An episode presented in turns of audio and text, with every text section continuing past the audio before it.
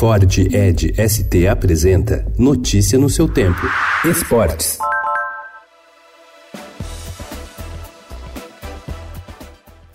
Com dores no quadril, o meia Pedrinho chegou a ser dúvida para enfrentar o Fluminense no Maracanã. Mas após um certo suspense, o jogador foi confirmado, entrou em campo e ajudou o Corinthians a empatar por 1 a 1 e se classificar para a semifinal da Copa Sul-Americana ao marcar um belo gol no duelo. Com o resultado, o Corinthians vai enfrentar agora o Independiente del Valle do Equador em duas partidas.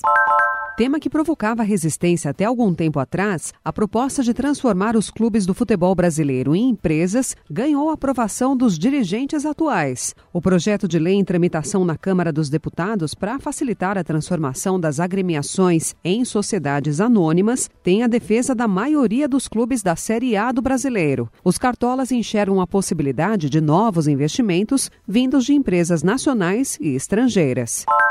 O Barcelona deu azar no sorteio da fase de grupos da Liga dos Campeões da Europa, realizado ontem em Mônaco, e caiu no chamado Grupo da Morte, o considerado mais difícil. O time do craque argentino Lionel Messi terá pela frente no grupo F rivais de tradição no continente, como o Borussia Dortmund da Alemanha e a Internazionale de Milão da Itália na luta por uma das duas vagas de sua chave às oitavas de final. O Slavia Praga da República Tcheca completa a chave.